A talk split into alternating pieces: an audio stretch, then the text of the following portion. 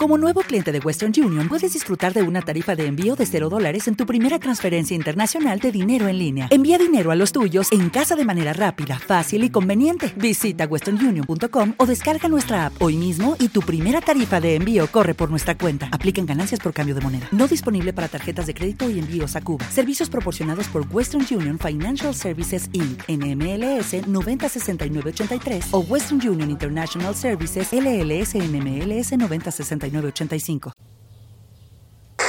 Escuchas, estás escuchando un podcast de punto primario.com. Lunes 12 de junio del 2017, sean bienvenidos a Just Green Life. Escuches este programa gracias a publicared.com, tu negocio en internet. Just Green Life desde México para todo el mundo. Comenzamos.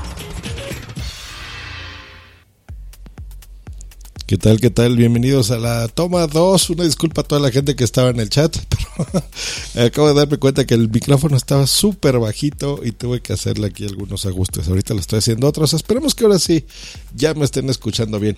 Pues bueno, la nota del día. Eh, el SAT elimina los semáforos fiscales del aeropuerto de la Ciudad de México de la Terminal 2 como un programa piloto y ya permanente para todos los demás aeropuertos, eh, tanto de la ciudad como de México.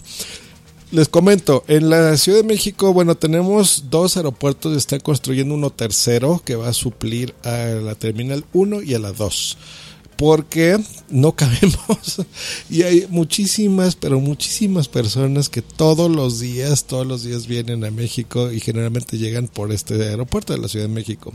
Se han hecho dos por, por lo mismo, de tantos vuelos y tanta gente que viene para acá y gente que nosotros también salimos. En la Terminal 2, para que no lo ubiquen, es la que ahora hace los vuelos a, Europa. En ese es el que me he ido. Em, y algunas otras ciudades de Norteamérica. En la 1 todavía puedes salir, por ejemplo, a Las Vegas, bueno, depende cuál te toque. Y generalmente vuelos nacionales a ciudades de aquí de México. Y lo de el SAT famoso, les explico, para la gente que no sabe bien qué es un semáforo fiscal.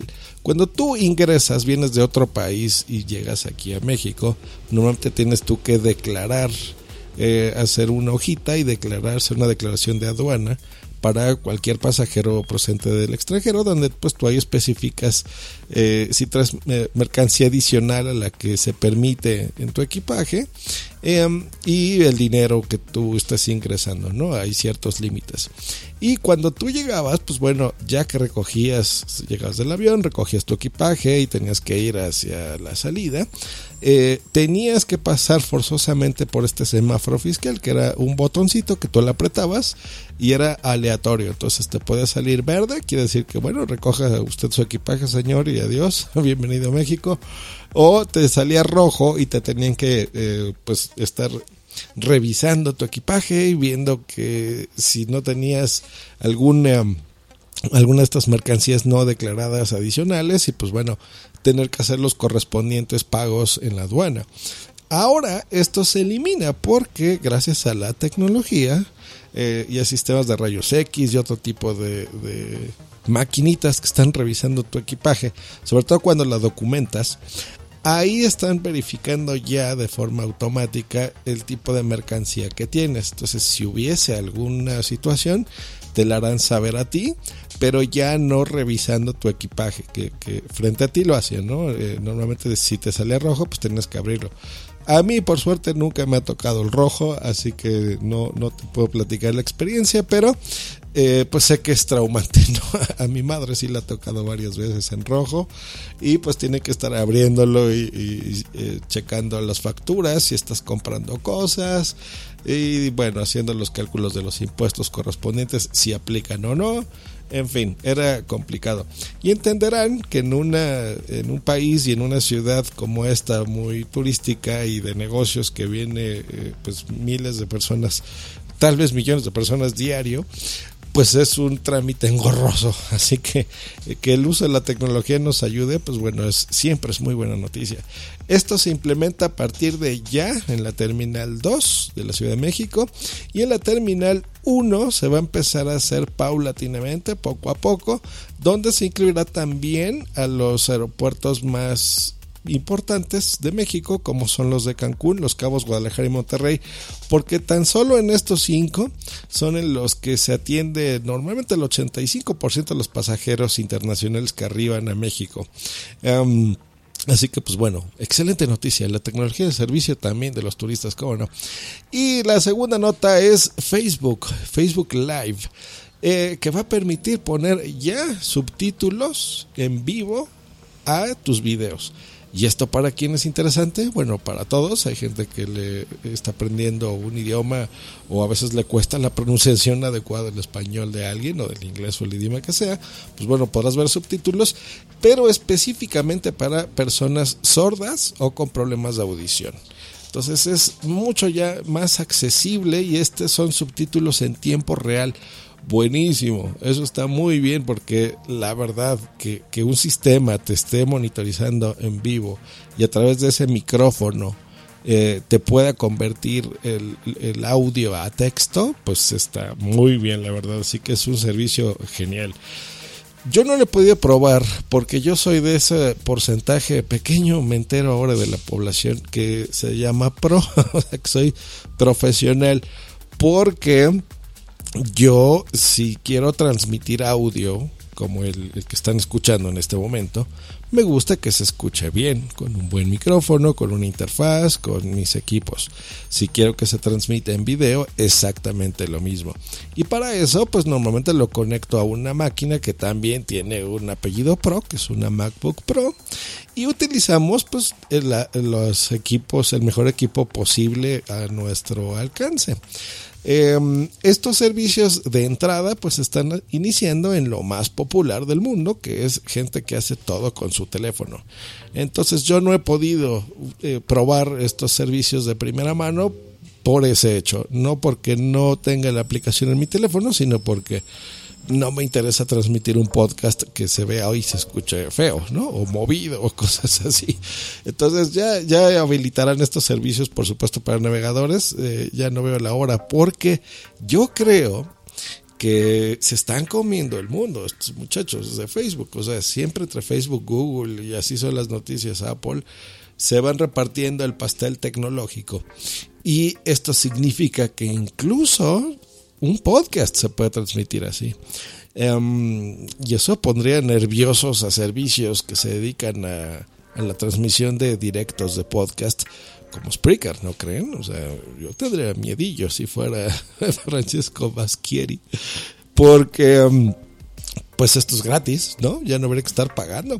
No creo, ya el feed y eso ya no creo que Facebook lo implemente. Eh, tan sencillo, ¿no? Como una plataforma dedicada de podcasting como la que yo uso todos los días, que es Spreaker. Pero em, para grabar, por ejemplo, un directo, es mucho más sencillo utilizarlo en Facebook, ya que hay gente que su internet es Facebook yo especialmente a mí no me gusta, ¿no? yo entro lo mínimo necesario y lo utilizo para ciertas cosas. Eh, me, gusta más Twitter, por supuesto, eh, pero eh, reconozco el valor que tiene Facebook y, lo social que es y todos nuestros amigos y familia y demás están en Facebook y está todo el tiempo y todo el día viendo cosas, leyendo, viendo videitos de por aquí para allá. Entonces, Mm, no echamos en saco roto esto a podcasters porque yo creo que es una forma muy interesante de hacerlo. Y eh, la interactividad de poder estar eh, conviviendo con la gente del chat pues también es algo interesantísimo. Eh, por eso a mí me gusta Spreaker cuando hago los directos como este mismo episodio para interactuar con la gente del chat.